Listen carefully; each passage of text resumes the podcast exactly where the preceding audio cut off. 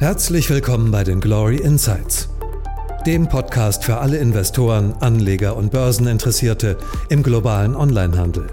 Von und mit Jochen Krisch und Sven Ritter. Ja, herzlich willkommen zu einer neuen Ausgabe der Glory Insights von und mit Jochen Krisch und Sven Rittau. Ich begrüße wie immer recht herzlich den lieben Jochen, der mir hier gegenüber sitzt. Hallo Sven. Grüß dich. Ja, nach dem Jahresrückblick ähm, zum Auftakt ähm, und dem Ausblick auf das gesamte Jahr wollen wir in dieser äh, ungefähr 30-minütigen Ausgabe uns ein Segment mal rausgreifen und zwar, äh, du hast es so schön genannt, das erweiterte Glory Food Segment, also so ein bisschen die Player, die im Bereich äh, Food äh, und auch so Delivery, Nahversorgung ähm, unterwegs sind. Und ähm, ja, vielleicht gibst du mal einen kurzen Überblick, wen du da alles äh, hineingenommen hast. Also wir haben es auch deshalb reingenommen, weil das das Segment ist, was, wo sie am meisten getan hat im, im letzten Jahr gerade, mhm. wo es viele neue Börsengänge gab. Chewy jetzt war der jüngste, ähm, aber wir haben jetzt auch das Apothekensegment mit reingenommen. Äh, Shop Apotheke ist mit am längsten an der Börse, aber Zorose und Doc Morris sind neu dazugekommen, neu auch in den Fonds und in, in, in den Index rein und äh, HelloFresh auch noch relativ jung an der Börse dabei. Ähm, dann Naked Wines hat sich gedreht von einem eher stationär verankerten Weinversender, Weinhändler hin zu einem wirklich ähm, schönen Online-Player, die mit einem Clubmodell arbeiten. Ocado, der Klassiker, ist schon immer dabei. Also das wären so die sieben Unternehmen, ähm, die wir in dem Segment haben, die ganz unterschiedliche Strategien fahren, unterschiedliche Strate äh, Geschäftsmodelle haben, in unterschiedlichen Unternehmensstadium äh, sind. Aber spannend ist es da einfach mal auch zu gucken, wie sind die bewertet da es meistens Wachstumsunternehmen sind, haben wir die Kursumsatzrelation genommen, weil das im Prinzip auch das ähm, Kriterium ist, ähm, was es äh, was sie relevant macht, zusammen mit dem Wachstumsraten. Wenn man es auf Gewinn machen würde, dann würde man schon die Hälfte mindestens rausfallen. Ja. Genau, da haben wir ja vielleicht den, äh, den, den, vielleicht zum Einstieg auch ein bisschen so das Dauerbrenner-Thema, der Vergleich ähm, Chewy, also der US-amerikanische Player äh, im Bereich äh, Haustierbedarf äh, und sozusagen der europäische, das europäische Bonant zu Plus, die ja sozusagen sehr auseinander spreizen, was sozusagen Umsatz- und Kursrelation angeht. Gell? Man kann sie nur indirekt vergleichen, sind im selben Segment, aber im Prinzip Chewy ist eher Premium, ähm, sehr Customer äh, ähm, Service orientiert. Ähm, Plus ist ähm, breite Masse, auch, auch unterschiedliche Marken. Vielleicht mal zur, zur, zur Einordnung, damit man sieht, ähm, das Umsatzniveau ähm, von Chewy geht jetzt, äh, haben geplante Umsätze für 2019 haben sie noch nicht veröffentlicht, aber 4,8 Milliarden, ähm, Bewertung über 10 Milliarden, also extrem hoch, damit mit einem Faktor von 2,4 ähm, bewertet, Kursumsatzrelation äh, und im Vergleich dazu hat man einen zu Plus, was mit 0,4 so schwankend, sind jetzt nach Bekanntgabe der Geschäftszahlen Richtung 0,33, 0,32 mhm. gewandert, also unter 500 Millionen. Zur Erinnerung, TUI über 10 Milliarden Bewertung. Ja. Also da sieht man schon, wie, wie das auseinanderklafft und was natürlich genau auch die Herausforderung ist, wenn man versucht, so einen Fonds zusammenzustellen ja. und an der Bewertung auch die Gewichtung letztendlich äh, festzumachen. Ja, wir glauben ja äh, äh, nach wie vor an die, an die Substanz von Zooplus und äh, wir hatten ja im Vorgespräch schon gesagt, äh, es ist ein klarer Kauf, aber wie lange kauft man noch? Ähm, das, ähm, und das Problem, was sich daran ja auch widerspiegelt, ist, äh, dass ein, eine Chewy eben ähm, sehr, sehr stark äh, wächst. Also ähm, jetzt im, im, jetzt zumindest auf den Planzahlen immer noch mit über 30 Prozent ähm, von 19, also von 18 auf 19 äh, und eine Plus ja gerade veröffentlicht mit 14 Prozent ähm, und gerade mal so irgendwie profitabel ist und eine Chewy ist wirklich tiefrot, was ja immer zu Plus unterstellt wird. Also, aber es ist eben klar zu sehen, ein Wachstumscase auf der einen Seite, das gutiert die, äh, die, die Börse dann eben, wo man sagt, da ist die Fantasie und bei äh, Plus fehlt sie eigentlich komplett gerade. Ja, und vor allen Dingen, also auch die Jünger natürlich. Chewy ist 2011, 12 gegründet und ist ja wirklich vergleichsweise früh jetzt an die Börse gegangen. Ähm, Zooplus ist ja schon mit 20 Jahren jetzt ein sehr etabliertes Unternehmen. Das Bittere bei Zooplus ist halt auch, und das muss man auch im Hinterkopf eben bewahren, dass jetzt zwei Jahre im Prinzip nicht so gut gelaufen sind und eigentlich das, was man von Zooplus bisher nicht kannte, im Grunde haben die immer ihre äh, Prognosen, Erwartungswerte übertroffen. Ähm, 2018 unterschritten und jetzt 2019 so knapp an der unteren Grenze, eigentlich runter, nur wenn man 13,6 noch als 14 Prozent äh, Wachstum wahrnimmt. Ähm, und das ist die Frage, das ist jetzt, was man was, was zu Plus beweisen muss, ob sie wieder in den anderen Modus kommen. Sie mhm. haben jetzt natürlich sehr aufgeholt bei den Neukunden, was auch wirklich das Manko war, warum sie eben diese Umsätze ähm, nicht mehr so hinbekommen haben. Ähm, aber sie müssen wieder in äh, Prognosefähigkeit kommen, so dass man ihnen das auch abnimmt. Weil, wie gesagt, wie du es so schon sagst, sie sind in dem Sinne jetzt nicht mehr der dynamisch wachsende Player mit 14 Prozent, ist eigentlich am unteren Grenze, an der unteren Grenze von dem, was wir erwarten. Also wir sagen schon Richtung 20 plus ja. Prozent muss es gehen. Ähm, ähnlich ist ein, ein ein Okado, was auch im, im niedrigen zweistelligen Bereich ähm, ist, aber die haben sich natürlich jetzt als Tech-Player äh, positioniert ja. im, im Food-Bereich und sind damit ähm, bei, bei, einer Bewertung, die, die im, Grund, im Grunde ist sie absurd bei, bei, bei 5,2, äh, 5,3 ähm, mhm. Faktor. Ähm, also das, das ist am höchsten, höchsten bewertet, aber sehr wie im Tech-Unternehmen, wie in Amazon, wie, wie andere äh, bewertet würden. Da sind alle anderen weit weg. Also wie gesagt, äh, Chewy ist auf Platz 2 mit 2,4 und das ist schon hoch. Also im Grunde sagt man in dem Segment äh, einfach Umsatz ist so. Mhm. Also ist schon schön. und ja ist ja für uns auch immer die Frage, wann steigt man dann ein? Gell? Also ich meine, das ist ja genau der Punkt, wo wir sagen, äh, deswegen zeichnen wir ja auch äh, häufig äh, IPOs nicht, sondern wir warten immer erstmal ab, äh, wo entwickelt sich der Kurs hin, wo stabilisiert sich das. Okado ist jetzt sicherlich äh, schön für uns gelaufen, wir natürlich auch im Fonds schon lange drin haben. Ähm, aber man muss auch ganz klar sagen, wie du sagst, im Prinzip ist es schon sehr, sehr hoch bepreist jetzt gerade. Ne? Also, also muss auch das sagen, Avocado hat sich für drei, vier, vier verfünffacht so in, in der Zeit. Ja. Und im Prinzip ist aber, man sieht ja, zu Plus, also Okado war in einer ähnlichen Lage, wie zu Plus jetzt ist. Es war im Prinzip alle haben sie abgeschrieben, keine Chance gegen Amazon. Ähm, Im Prinzip auch strategisch schwierig. Sie konnten auch, selbst wenn sie schon eine Tech-Strategie hatten, keine Kunden vorweisen. Das kam wirklich erst, als, als Amazon Whole Foods übernommen hat, dann sind sie gerade die Türen eingerannt. Ähm, und die Frage ist, und man sieht eben, das ist sechsmal mehr bewertet jetzt ein, ein Chewy als ein, als ein Soplus. Das ist gleichzeitig auch das Potenzial, das, das ein Soplus noch hätte. Mhm. Ähm, das würde ich jetzt nicht sagen, dass sie komplett aufschließen können, aber wenn sie es nur verdrei, vervierfachen, dann ist das das zu Plus-Potenzial und genau wie du sagst, äh, wie gewichtet man so ein Unternehmen? Mhm. Sagt man das aus Potenzialsicht, okay, wir haben es jetzt noch mit ähm, 8, 9 Prozent drin, ähm, trauen wir dem noch zu oder schichten wir Richtung Chewy um, weil jetzt natürlich zwei Player im Prinzip für dieses Segment da sind. Das sind so die Gedanken, die man macht. Und bei Chewy ist genau wieder das Problem, die haben wir sogar relativ früh reingenommen, aber dann mit eben einer sehr geringen Bewertung, ähm, aber die haben seit Börsengang nicht enttäuscht. Also sind eher in, in der Bewertung noch, noch gestiegen. Und ähm, kann aber jederzeit passieren, dass die, wenn die einmal nur schlechte Zahlen äh, vermelden, dann kann das auch gleich wieder um 50 Prozent einbrechen. Also mhm. das ist so die Herausforderung bei den einzelnen Werten. Ja. Ich bin immer sehr froh, dass wir einen Mix haben, dann gleicht sich das wieder so ein bisschen aus. Aber bei, bei Einzelnen musst du schon wirklich sehr äh, vorsichtig sein. Oder wenn du nur darauf achtest, dann würdest du sehr schnell in Panik verfallen. Und das ist ja auch nicht der, der, der Sinn und Zweck des Ganzen. Ja, und ich glaube, was, was man auch äh, schon im Auge behalten äh, muss, ist, dass zumindest meine Wahrnehmung im Analystenmarkt ist dann, der eine schreibt dann auch vom anderen ab. Also sozusagen, dann wird dann halt äh, irgendeine Formulierung für zu Plus übernommen und man schaut sich die Zahlen an und denkt sich so, also tiefrot ist jetzt nicht, wenn man 0,x Prozent äh, negatives EBTA hat, äh, aber dann schreibt der eine vom anderen ab. Und da dann wieder rauszukommen, ähm, ist vielleicht auch äh, ein schöner äh, Sprung auf, auf sowas wie HelloFresh. Ich kann mich auch noch gut dran erinnern. Also ja im Prinzip so ein, so ein, ja, so ein, kann man sagen, so ein Convenience Food Service, zu sagen, man kriegt seine Kochbox äh, nach Hause und, und kann dann sozusagen portionengerecht ähm, das zubereiten. Der Schritt damals in die USA zu gehen, viel ausgelacht worden, gesagt hat, okay, jetzt verschlucken sie sich, sehr auch schnell an die Börse gegangen, ähm, aber eben jetzt wirklich, du hast es ja auf Exciting Commerce so schön auch formuliert so ein bisschen unser heimliches Unternehmen des Jahres äh, so im letzten Jahr gewesen. Ähm, die haben ja wirklich die Strategie konsequent weiterverfolgt und, und die Zahlen geben denen ja jetzt auch recht. Ne? Also auch der Börsengewinner des Jahres. Also ja. die haben sich ja da ver, verdreifacht ähm, vom, vom, von Wert, sind auch äh, an der Börse nicht, also der Börsengang war nicht erfolgreich jetzt aus mhm. Sicht der Investoren, sondern vergleichsweise überschaubar bewertet äh, an die Börse gegangen, dann nochmal eingebrochen, aber hatten dann wirklich so 2019 einfach ihr, ihr großes Jahr, weil einfach auch vieles aufgegangen ist.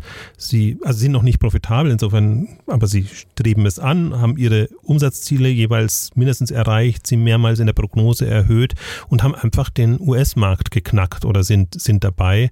Blue Apron und was da noch da war, ähm, ist nicht mehr relevant.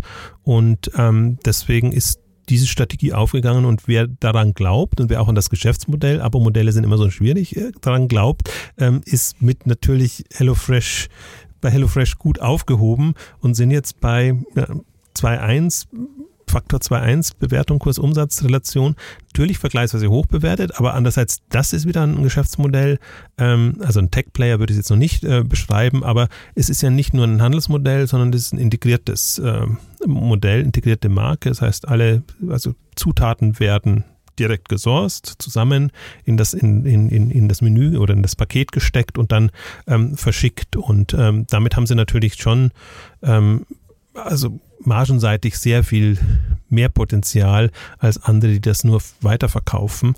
Ähm, also wer hinter dem Geschäftsmodell steht und wer auch glaubt, dass das nachhaltig ist und nicht zu viele abspringen, ähm, das äh, ich habe mir den Kapitalmarkttag genau angeguckt und da haben sie sich sehr, sehr gut verkauft, in, in allem auch sehr angriffslustig, was vielleicht nicht unbedingt immer so der, ähm, sind einfach vom Typus her gar nicht so. Es ist so schon sehr selbstbewusst, dass sie das alles schaffen werden, aber nicht so, dass sie, dass sie wahnsinnig auf den Putz klopfen. Ähm, also auch das zum Beispiel, dass, dass die Leute nicht abspringen, versuchen sie dazu, dadurch zu vermindern, dass sie eben ihre Menüs äh, also vielfältiger gestalten und dass man eigentlich nicht mehr irgendwann müde ist, dass man sagt, eben kommt immer dasselbe und man hat gar keine Auswahl, sondern jetzt sind sie eine, haben sie eine Größenordnung und, und der Umsatz ist jetzt auch Richtung ähm, 1,8 Milliarden äh, Euro gegangen, ähm, sodass sie sich das leisten können, breites Segment, Segment äh, breites Sortiment mhm. äh, in bestimmte Nischen äh, oder, oder Bedürfnisse reinzugehen und das kann eigentlich kein anderer jetzt in dem Segment machen. Und ähm, wie gesagt, die haben eigentlich eher alles immer übertroffen. Ähm, deswegen ist man da guten Mutes mhm. und hofft eigentlich, dass es so weitergeht. Auch da, bei, bei manchen anderen hat man sich auch schon getäuscht. Also deswegen, ähm, glaube alle überrascht und ähm, jetzt mit eines der spannendsten und bestbewertesten Unternehmen und ist bei uns ja auch gar nicht, weil wir so wahnsinnig nachgekauft haben, sondern durch die Dynamik einfach ja. zu einem relevanten Teil in der Gewichtung ähm, des, des Fonds geworden mhm. und sicherlich noch mit, mit Potenzial. Genau, wir sind da ja eher auf der positiven Seite. Äh, Kollege Schmidt äh, hat ja schon wieder eine Wette dagegen laufen, äh, aber irgendwann wird das ja auch langweilig, weil er immer dagegen wettet und es nicht eintritt. Also wir schauen, wir sind gespannt ähm, und ähm, ja, ich bin äh, da auch sagen wir jetzt auf einer, auf einer strategischen oder marktstrategischen Ebene, ähm, glaube ich, einfach, dass dieses Segment einfach wirklich Zukunft hat, weil es natürlich genau um dieses Convenience-Thema geht. Es gibt ja auch mal so auf der, auf der Makroebene, wenn man sich anschaut, wie werden jetzt zukünftig kleinere Apartments zum Beispiel ausgestattet, wenn man sich damit beschäftigt, dann äh, wird man immer mehr äh, davon abrücken, wirklich mit die mit vollen Küchen auszustatten und das wird halt eine Kühlfunktion geben, es gibt eine Aufwärmefunktion ähm, und ähm, das ist es dann. Also, dass man auch weggeht von diesem unglaubliche Waren selber bevorraten. Ich glaube, das ist so ein Metatrend äh, und da ist man natürlich dann auch extrem gut gut äh, positioniert. Du hattest, glaube ich, auch noch eine Sache geschrieben, bei dem Geschäftsmodell, dass man jetzt da auch mit eigenen Fahrzeugen gerade ein bisschen experimentiert. Das ist ja auch, auch wieder nochmal eine Erweiterung letzten Endes des Servicegedanken für den Kunden.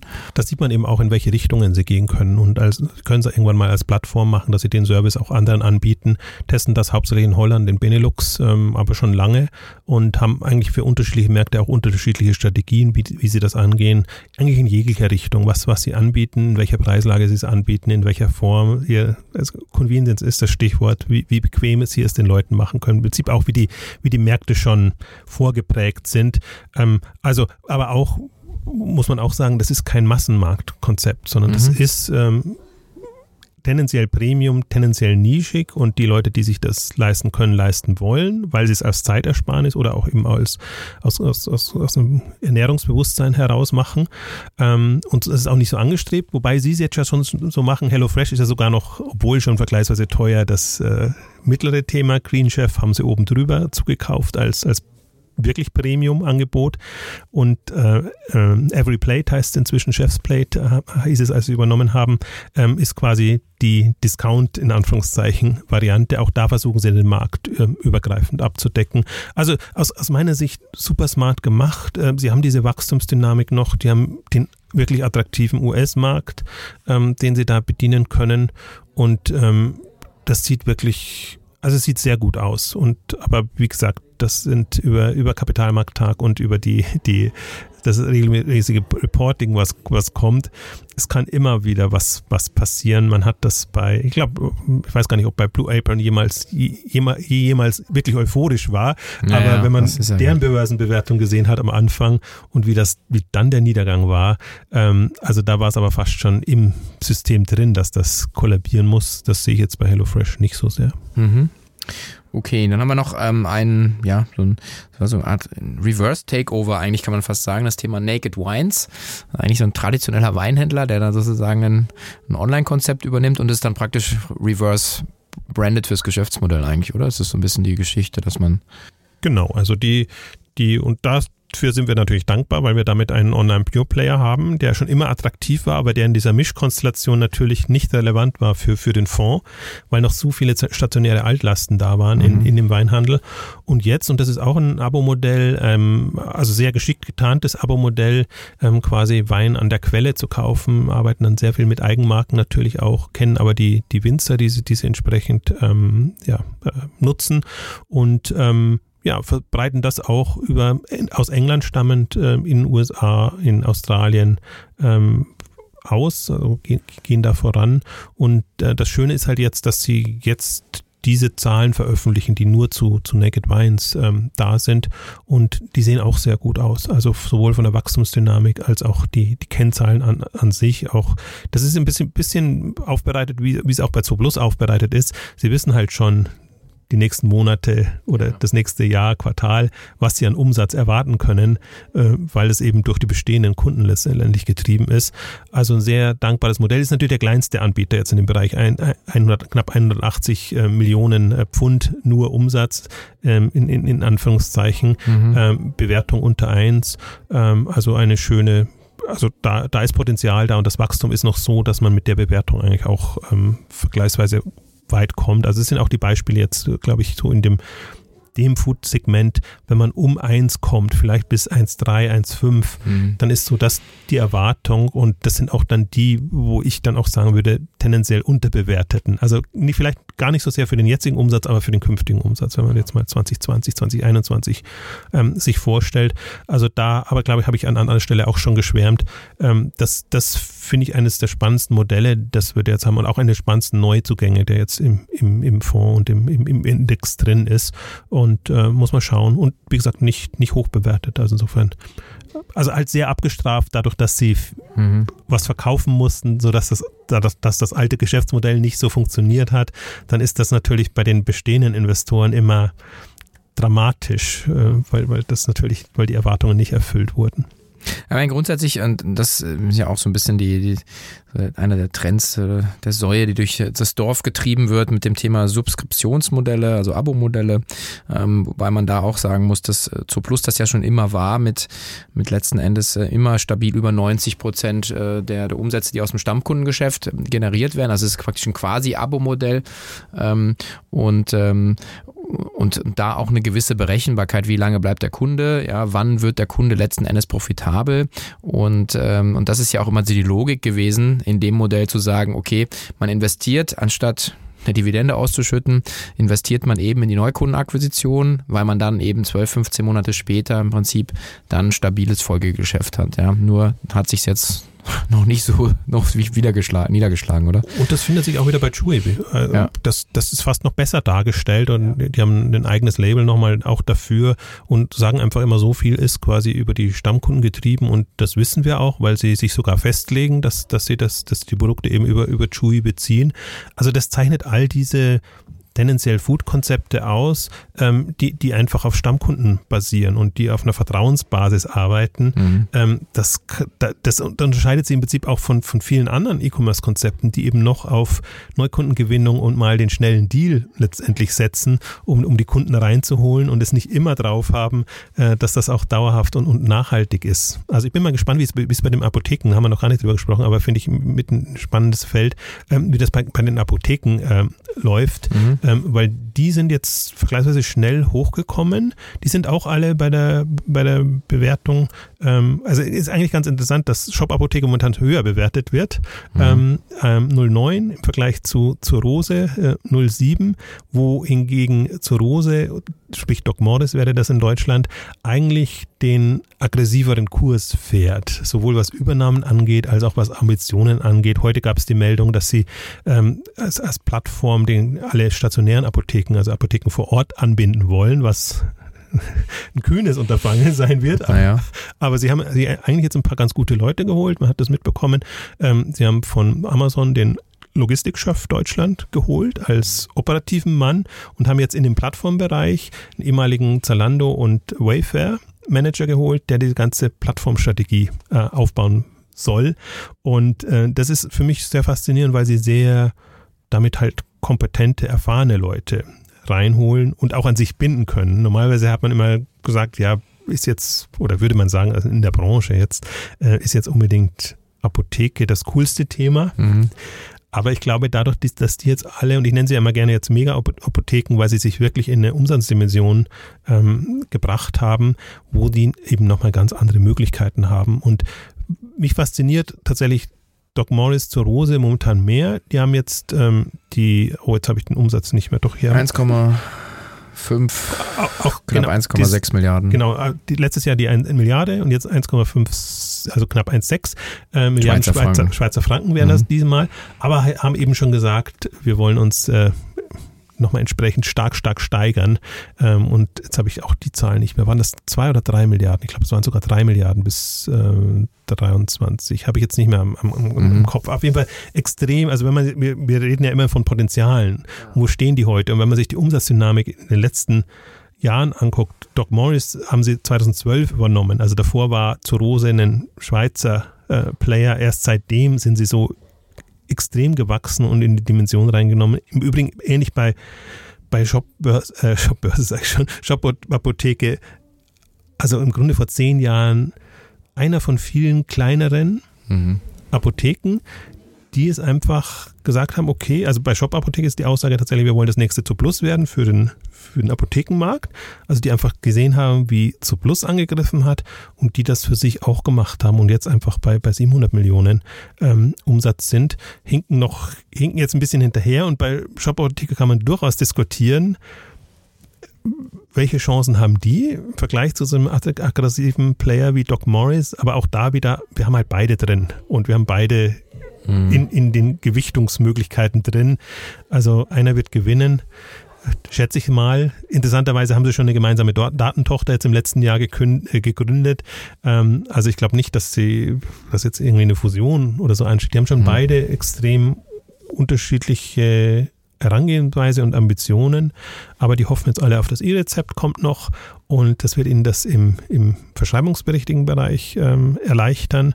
Gleichzeitig professionalisieren sie sich in der Logistik, in der Distribution und wie gesagt, die Plattformpläne haben sie auch noch, ähm, sei sie jetzt, dass sie andere Online-Apotheken anbieten oder eben die anbinden oder die, die Vorort-Apotheken. Ähm, und auch da muss man sagen, die, das ist jetzt, also ich glaube, die sind überschaubar bewertet, und aus Potenzialsicht sind sie sehr mhm. 07 oder 09 ne, auf den Umsatz. Ja, gering bewertet im Grunde, wenn man an das Thema glaubt. Ja. Ja, ist auch so ein bisschen, ist schon ein bisschen äh, tendenziell äh, angestaubt. Äh, es ist auch tendenziell immer so eins, wo mit man das Gefühl hatte, wird mit, mit Zähnen und Klauen alles verteidigt, was an Pfründen äh, aufgebaut wurde über die letzten Jahrzehnte, also über Verbände und, und EU-Klagen und ich weiß nicht was alles. Und äh, aber auch da spannend, dass sich ja auch da, dass die Zahlen drücken ja ein Kundenbedürfnis aus. Das ist ja jetzt nicht so, dass da irgendwann mal mit der, mit der Knarre am Kopf gezwungen wird, im, im Internet oder, oder mobil zu bestellen, sondern es gibt eben den Bedarf, dass man sagt, ich möchte diese Sachen, auch die ich dringend brauche, ähm, weiß nicht, das eigene Erlebnis, was man ja hatte in der Apotheke, dass man die eben Sachen eben auch anders äh, zugestellt bekommt. Also ich habe mir auch häufig den Fall, man sagt, ja, ähm, dann ist man gerade unterwegs, die Apotheke hat es nicht da, ja, heute Nachmittag ist es da. Und dann kommt man da aber nicht mehr vorbei, dann muss man die Apotheke wieder wechseln. Also ich hatte das, glaube ich, also fünf aus zehn meiner Use Cases sind das so. Es ist nicht anecdotal, das ist so. Ähm, es ist natürlich schon toll zu sagen, die haben diese äh, schnelle äh, Replenishment-Logistik für den stationären Betrieb, aber ähm, genauso schnell kann man natürlich auch sagen, in Ballungszentren kann man sich das natürlich dann auch ins Büro oder nach Hause liefern lassen. Das ist ja dieselbe Logik, ja. Also warum dann sozusagen in die stationäre Apotheke zu gehen. Offensichtlich gibt es da einen Bedarf. Und, und das, diese Debatten führt man immer und dann bekommt man genau das zu hören. Das ist jetzt sehr schön auch dargestellt. Dann denkt man sich immer, ja, aber warum? Ich gehe einmal hin, um mir dann sagen zu lassen, wann ich es bekommen kann. Und wenn ich es dann nicht bekommen kann, kann ich es mir auch nach Hause schicken. Also da kann ich aber gleich online bestellen und, und, und habe den ganzen Akt nicht mehr. Dann kommt das Argument, okay, aber Beratung hast du und außerdem ist die Versorgung Gefahr, was ich auch nicht glaube. Also jetzt zum Beispiel, äh, Doc Morris hat schon Cry, glaube ich, nennen sie sich, KRY als, als Telemedizin-Service eingebunden jetzt, dass man mit, mit, mit dem Doktor sprechen kann. Auch das wurde jetzt ja erlaubt. Also heißt, ähm, auch diese, diese, dieses zunehmende Vertrauen jetzt aus, aus einer reinen Online-Perspektive heraus, arbeiten mit Hochdruck daran, die, die Onliner. Und natürlich, alle anderen versuchen ihre Pfründe zu verteidigen und ähm, ja, also ich, mir würde da auch das ein oder andere Gegenargument einfallen, wo ich sagen würde, wir sind schon überversorgt mit an jeder Ecke eine Apotheke, ob, ob das sein muss. Ähm, aber mein Problem oder der Punkt ist tatsächlich auch das Serviceversprechen. Also wenn man es einfach nicht schafft, die, die Produkte dann auch da zu haben, wenn man, wenn man hingeht, ähm, das eine gewisse Generation macht das noch, weil sie es so gewohnt ist. Andere haben eine andere Erwartungshaltung und wie wir, die wir im Beruf stark eingespannt sind, oder die Jüngeren, die Jüngeren, die noch verwöhnter sind, ähm, für die ist einfach die sind so bequem dazu, dass sie das überhaupt mit sich machen lassen. Also die, die, die kommenden Generationen, ähm, ich wüsste nicht, also die müssten sich komplett verwandeln, jetzt die, die, die Vorortapotheken, ähm, dass sie damit mithalten können.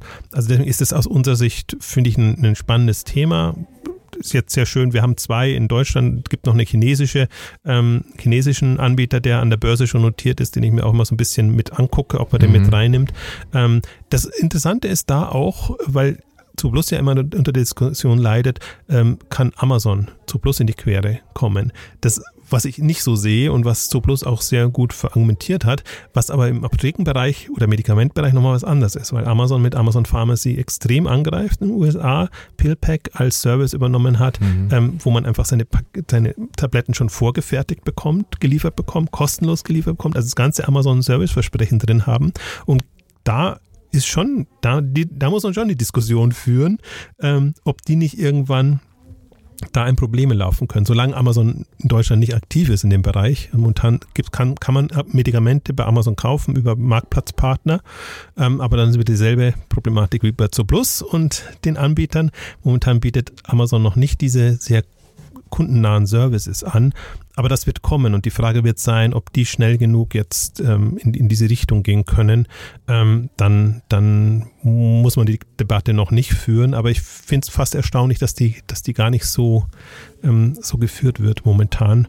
Ähm, ja, man wird sehen, welcher sich durchsetzt. Es ist ja das, äh, genau, und äh, die Über, das Überlabel für mich ist auch das, hast du ja auch schon mehrfach ausgeführt, das Thema Nahversorgung eigentlich. Wenn man so denkt, sagt halt, okay, was habe ich für Warnflüsse in meinen Haushalt rein, dann ist es eben, es ist Nahrung, es sind Medikamente, es sind äh, andere äh, Drogerieartikel, Verbrauchsartikel aus dem Bereich, was ich, waschen, putzen, äh, sonst was und dann, äh, und dann, und dann wieder da Convenience-Gedanken draufzuschrauben, und zu sagen, okay, ähm, ich kriege meine Mahlzeit geliefert, ich muss sie nur noch zusammen in die Pfanne schmeißen, ich kriege meinen Pillenpack geliefert, ähm, sozusagen mit Anleitung, wahrscheinlich sogar schon äh, in, in einem Wochenrhythmus vorkonfiguriert, da steht dann montags abends die und so weiter.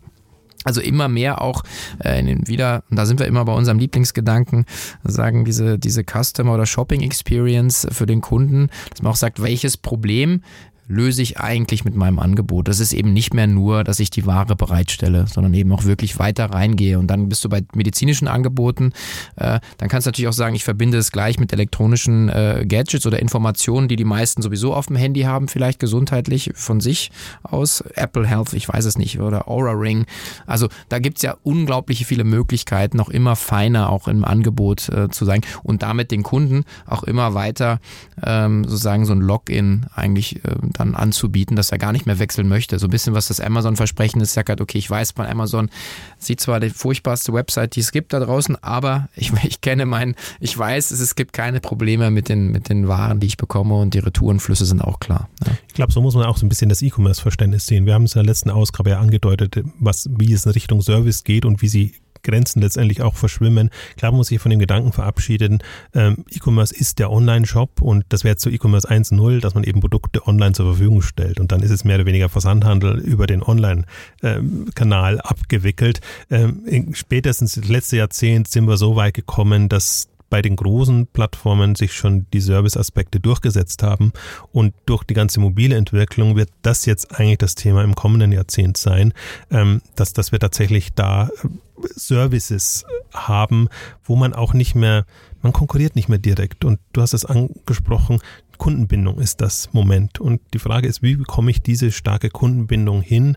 Ähm, viele Händler versuchen es durch ihre Marke oder durch den Preis im Stationären noch Jetzt aber durch diese Service-Komponente und was, was da an, an Mehrwert-Services, Geschichten aufkommt. Oder eben das, ein HelloFresh kennt eben deine Bedürfnisse. Weiß eben, du hast bestimmte Food-Präferenzen und, und sei es gesundheitlich oder sonst geschmacksseitig.